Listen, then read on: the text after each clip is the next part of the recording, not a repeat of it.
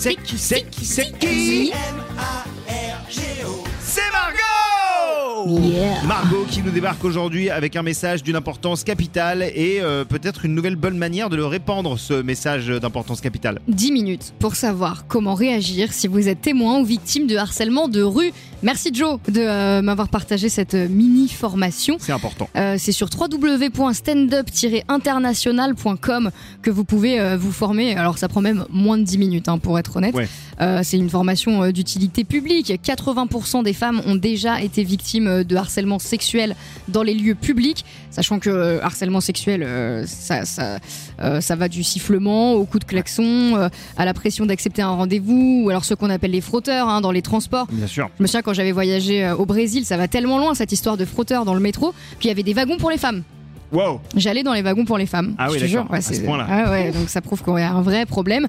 Et la plupart du temps, on ne réagit pas, on baisse la tête, on est un peu mal à l'aise. euh, C'est vrai que c'est humiliant. Et on ne devrait jamais se sentir coupable ni fermer les yeux hein, sur euh, ce qui se passe. Et ça vaut aussi pour tous ceux qui sont autour et qui euh, ne réagissent pas. Où que nous soyons, peu importe euh, l'heure, notre tenue, on a le droit de se sentir en sécurité en fait. Mais c'est vrai, hein, je, peux, je peux témoigner. Moi, le matin, avant de venir et avant d'être à la borne de mon vélo, je mets pas mon casque de musique, tu sais, parce que j'ai peur de pas entendre euh, une menace. Ouais, je comprends. Il y a quelques années à Lille, je rentrais de soirée en VTC alors que j'avais même pas 15 minutes à pied. Parce que, euh, je sais pas, je, je flippais un petit peu de ce Ouais, qui pouvait m'arriver. Moi, ma, moi, ma meuf m'appelle tout le temps quand elle rentre Ouais, euh, de voilà. soirée. Elle passe le- son temps au téléphone avec moi sur Mm. tout le chemin du retour à chaque fois. ouais. C'est, enfin, en même temps, c'est, bien qu'elle, euh, c'est bien qu'elle le fasse, mais sûr, ça prouve qu'il y a un problème quand Bah même. hein, oui, euh, clairement. Moi, j'en, suis même venu quelquefois à faire semblant d'être au téléphone. Bref, on évite des lieux, on change de tenue, on n'ose pas sortir seul.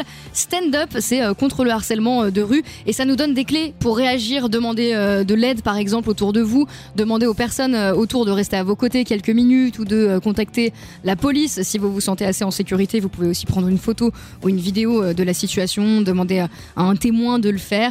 Assurez-vous bien euh, de filmer le lieu et le harceleur. De toute façon, je vais pas vous donner toutes les clés puisque ça vous prend seulement quelques Non. minutes euh, sur le site standup-international.com. C'est avec L'Oréal Paris parce que vous le valez bien en effet.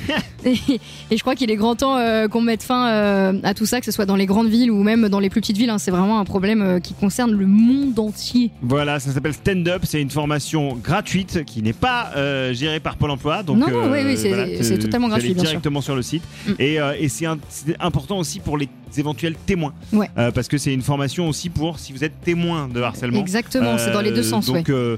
Les hommes, quoi, tu vois, euh, Mhm, c'est par pas exemple. inintéressant d'aller faire Ouais. un tour sur standup.com si vous avez envie euh, de participer un petit peu à la lutte contre le harcèlement de rue. Merci Margot. M-A-R-G-O C'est bien.